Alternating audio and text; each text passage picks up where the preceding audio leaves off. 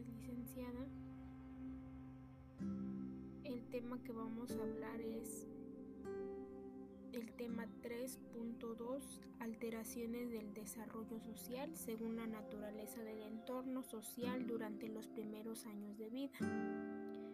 El objetivo es solucionar y adaptar las necesidades sociales del niño en la primera infancia, con el propósito de elaborar alternativas de, de intervención y recomendaciones para educadores y padres de familia. El tema 3.2.1 Aislamiento social. Aquí nos dice, nos habla del aislamiento cuando nos referimos a los niños que, que a veces ellos no tienen amiguitos o se sienten solos.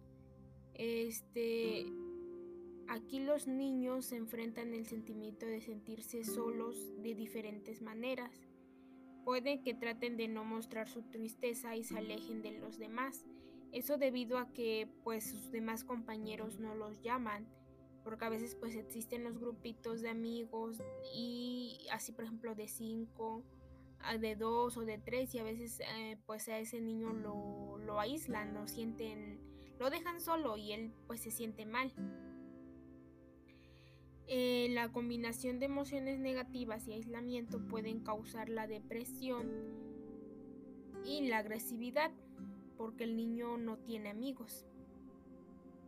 Es por eso que nos dice que el ser humano es social por naturaleza. Esto quiere decir que no puede vivir sin la compañía de otros individuos. Es por eso que, que ellos como que su autoestima es más bajo de esos niños que son aislados.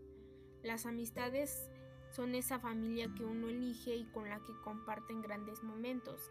Sin embargo, en ocasiones los niños o adolescentes no cuentan con uno de esos grupos. Eh, también nos dice que,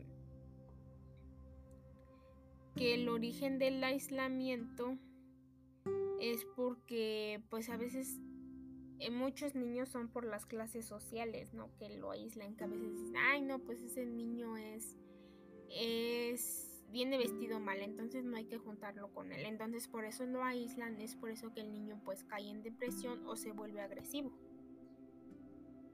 Y uno como padre o como maestro es lo que le debemos enseñar a nuestros alumnos, que no deben de, rechazar a sus demás compañeros. Este, el rechazo nos dice que aquí los niños que los niños con rechazo sufren de aquí a veces los niños que son rechazados se vuelven más agresivos con sus a veces con sus padres o con sus maestros.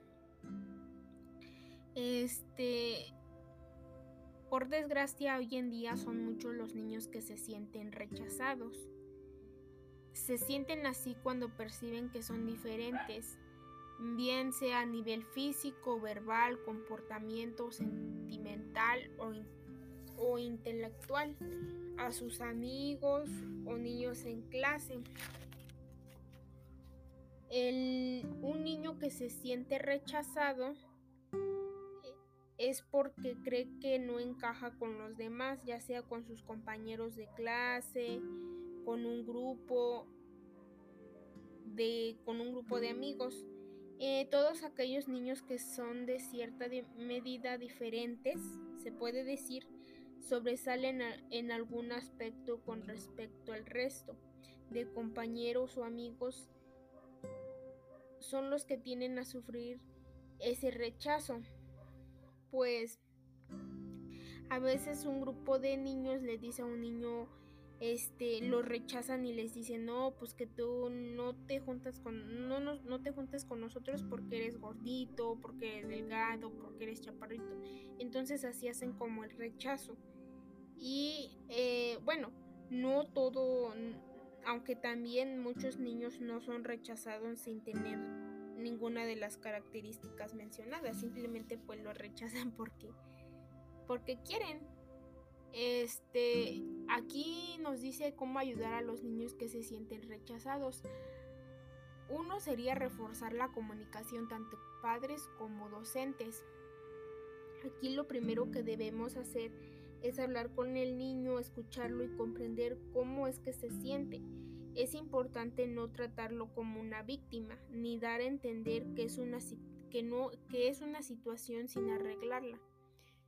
2. Eh, animarlo a no ir tras de nadie. O sea, decirle a nuestros niños, no, pues no porque él te rechace y te diga, ah, no, pues tienes que hacer esto para que estés en nuestro grupito de amigos, no.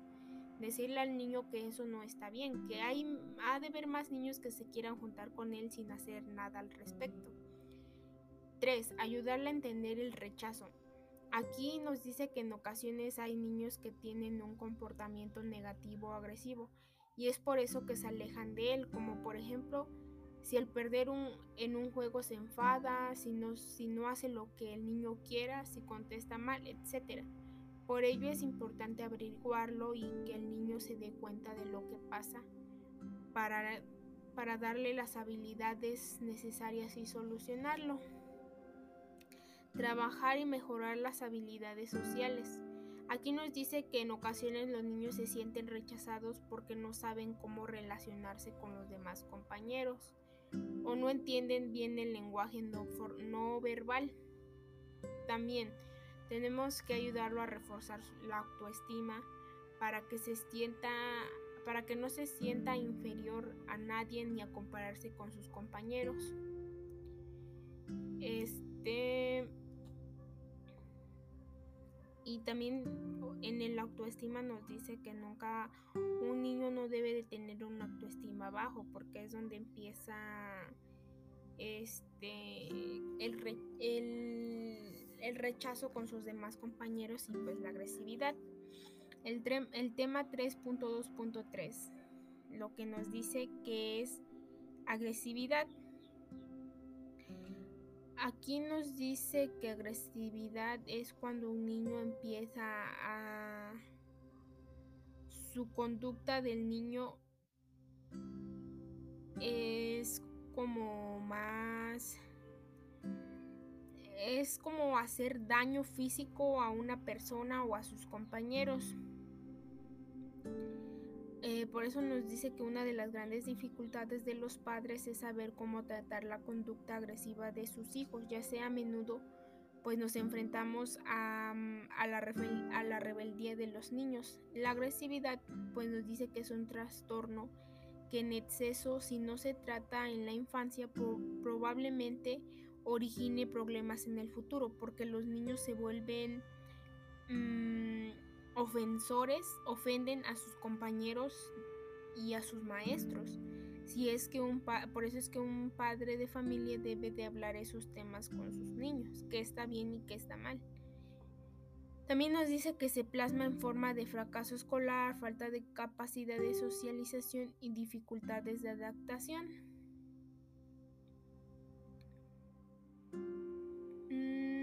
Nos dice que la familia es uno de los elementos más relevantes dentro del factor sociocultural del niño. La familia lo es todo para él. La familia es un modelo de actitud, de disciplina, de conducta y de comportamiento. Es uno de los factores que más influyen en la construcción de la conducta agresiva. Esto demuestra que el niño que el niño el niño que el niño debe de, de hablar con sus padres. El tipo de disciplina que una familia aplica al niño será el responsable por su conducta agresiva. Un padre poco exigente, por ejemplo, y que tenga actitudes eh, que tenga actitudes malas y que siempre esté desaprobado y castigando con agresión física o amenazando constantemente a su hijo, este niño, pues obvio que lo va a volver agresivo, ¿no? Porque no le enseña la armonía, la comunicación, sino al contrario, le pega, lo castiga y obvio el niño él piensa que está bien y eso es lo que no le debemos enseñar a nuestros niños.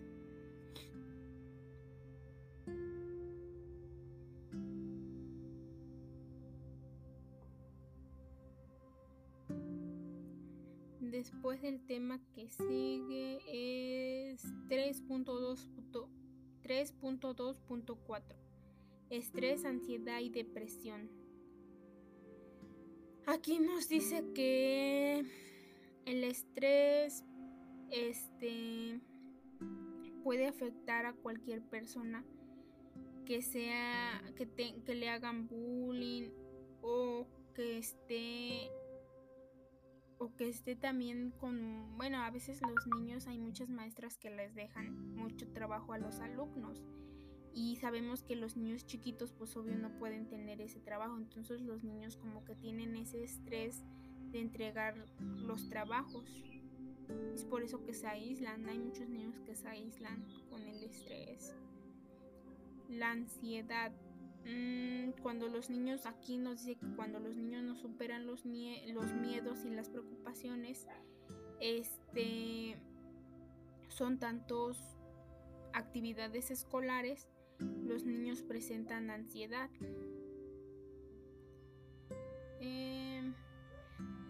La ansiedad puede presentarse en forma de miedo o preocupación, pero también puede hacer que los niños estén enfadados, irritables, enojados, enfadados, enojados, este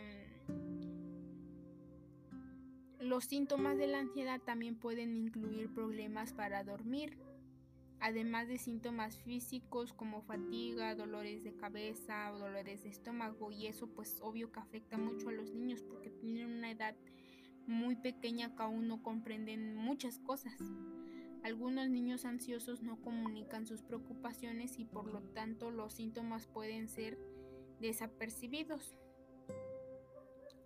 La depresión, aquí en la depresión a veces sucede porque los niños se quedan huerfanitos y ellos no, no entienden todavía la etapa de, del fallecimiento, entonces ellos sufren esa depresión, sienten tristeza o, o desesperación en algunas ocasiones, es parte de la vida de todos los niños.